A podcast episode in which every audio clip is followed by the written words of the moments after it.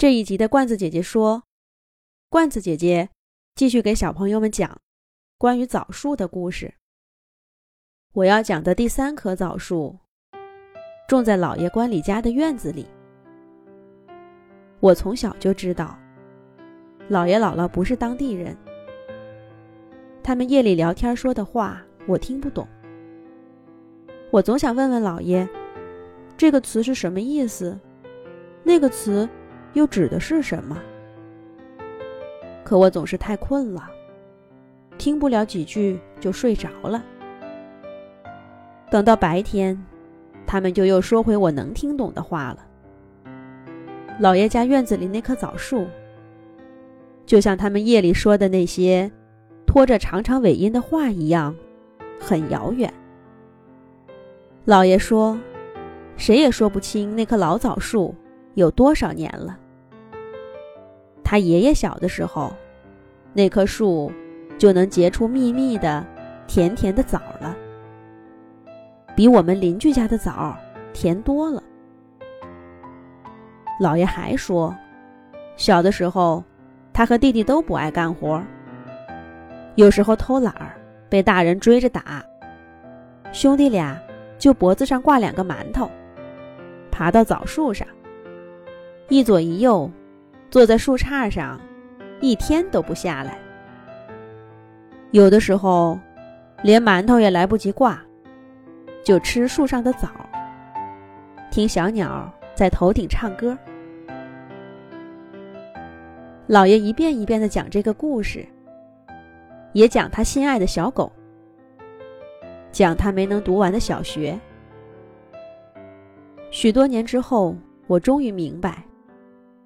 老爷讲的，是他童年为数不多的欢乐，也是他离家多年，再回去，也早就变了样的家乡。可当时呢，我们搬到新家第三年的那个暑假，当老爷告诉我，他要回一趟关里的老家时，我只觉得我头顶的天空都要塌了。我在炕上。在沙发上，在地上，来回的打滚儿，就是不同意老爷走。我好不容易盼来的暑假，我还等着老爷带我去小河里捉鱼，去树林里给我们的兔子找它们爱吃的草，再捉几只螳螂，放在我的小杏树上，像去年一样。小时候的我总觉得，这个世界。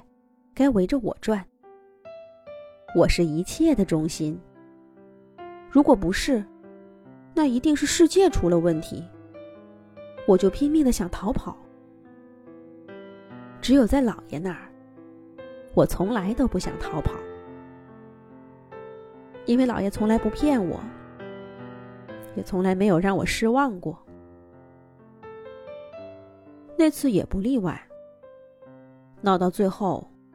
老爷无奈地说：“那他不回去啦，等我开学了再说。”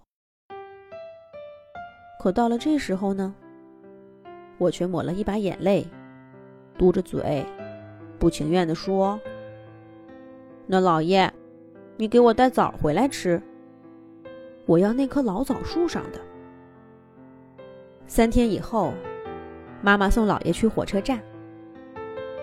我开始整天抱着日历，问老爷什么时候回来。三十多年前，交通和通讯都不方便，家里没有电话，火车也比今天慢得多。就算买好了票，也因为中途要转车，没办法说清楚什么时候能到。所以我的问题谁也回答不了。那真是个漫长又无聊的暑假。我每天都睡一个长长的午觉，打发时间。有一天中午，我梦到姥爷回来了。他穿着我最熟悉的中山装，背着一个大袋子，站在门口朝我笑。我高兴的跳起来，也醒了。果然看见姥爷真的回来了。跟我梦里的情景一模一样。老爷从背上放下袋子，从里面拿出一个大大的枣，塞在我的嘴里。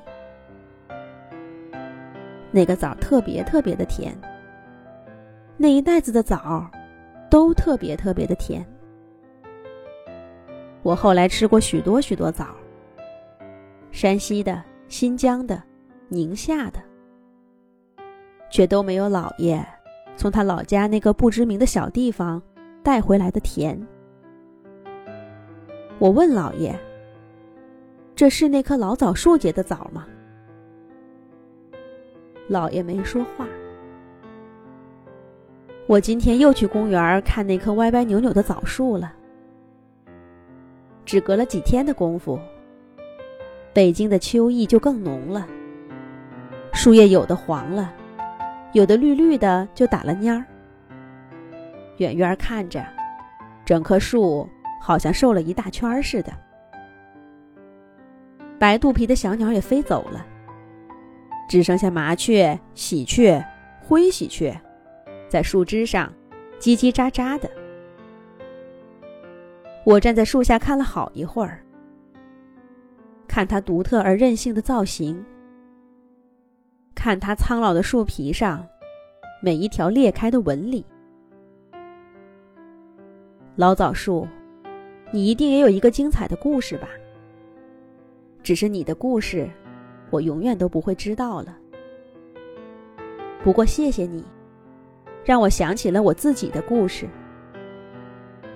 一个我似乎忘记了很多年的故事。